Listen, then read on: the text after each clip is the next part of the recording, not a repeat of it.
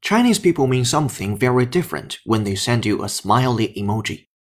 Emoji first emerged in Japan in the 1990s as a way for people to quickly communicate through visual information. They have become mainstream around the world thanks in part to the rise of smartphones and social media platforms.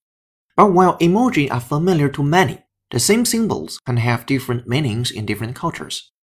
China is a case in point. The country is known for generating creative, peculiar internet memes, one sometimes deployed to subtly mock authorities.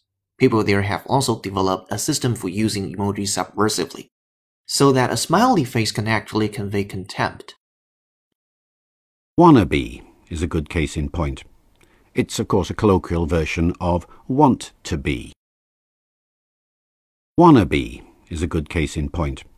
It's, of course, a colloquial version of want to be. In the Californian mainstream, the controversy is not whether to do this, but how. In the Californian mainstream, the controversy is not whether to do this, but how. They are really becoming a cultural meme and driving a new art movement, which I've called networkism. They are really becoming a cultural meme and driving a new art movement, which I've called networkism. But the act of remembrance itself can be a subversive and not just a sentimental act.